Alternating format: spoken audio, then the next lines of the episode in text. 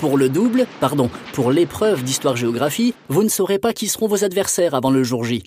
Vous devrez affronter une composition d'histoire ou de géographie et une analyse d'un ou deux documents ou un croquis de géographie. L'étude de documents porte sur un sujet soit d'histoire, soit de géographie. Pour le croquis de géographie, un fond de carte est fourni au candidat. Voici quelques conseils pour te préparer aux différentes épreuves de géographie. Allez, on attaque. L'objectif, que tu sois prêt à monter au filet, peu importe la configuration que prend le match.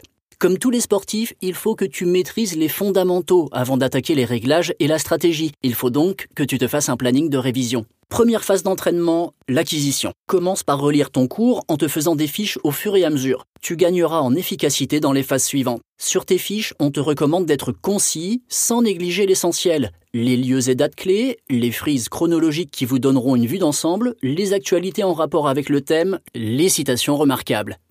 Deuxième phase, le fractionner. Une fois que tu maîtrises les fondamentaux, il s'agit de gagner en efficacité, en rapidité, de corriger les lacunes. Pour ça, il faut absolument que tu fasses des exercices en alternant le type d'épreuve. Tu peux commencer avec la composition. Même chez les joueurs les plus doués, c'est la répétition qui permet de mettre des automatismes en place.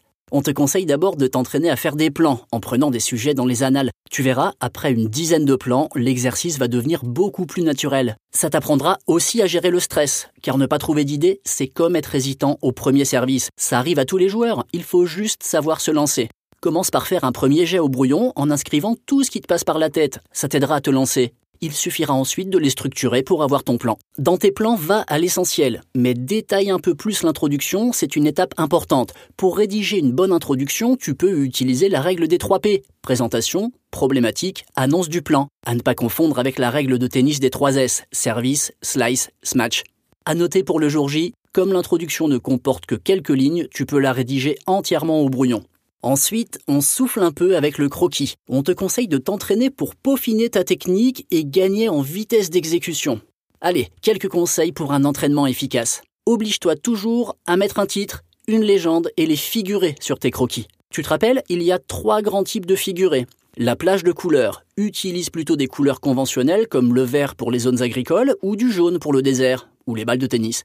Les figurés ponctuels, ils s'utilisent pour localiser un élément précis, donc sois précis quand tu le places, sinon c'est la faute de ligne assurée. Les flèches, elles permettent d'indiquer ce qui bouge. Par exemple, les mouvements, les évolutions, on te conseille d'adapter la taille des flèches à l'ampleur du phénomène que tu veux illustrer. N'oublie pas que le style, ça compte. Le correcteur évalue le soin, l'exactitude des localisations, le choix des figurés, mais aussi la légende qui doit être organisée. Entraîne-toi avec les crayons que tu utiliseras le jour J. Sur le cours, pas de surprise, tous les joueurs savent comment réagissent leurs raquettes. Et tu repars sur l'étude de documents. Prends tout de suite les réflexes qui payent.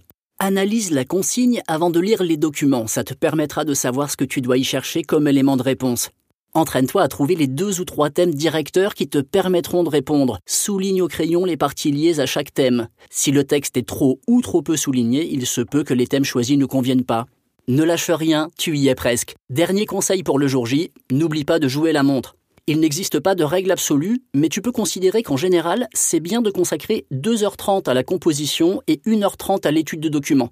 Pour la composition, n'hésite pas à consacrer une heure à faire ton plan détaillé au brouillon. Allez, un dernier effort et ce sera jeu, set et bac.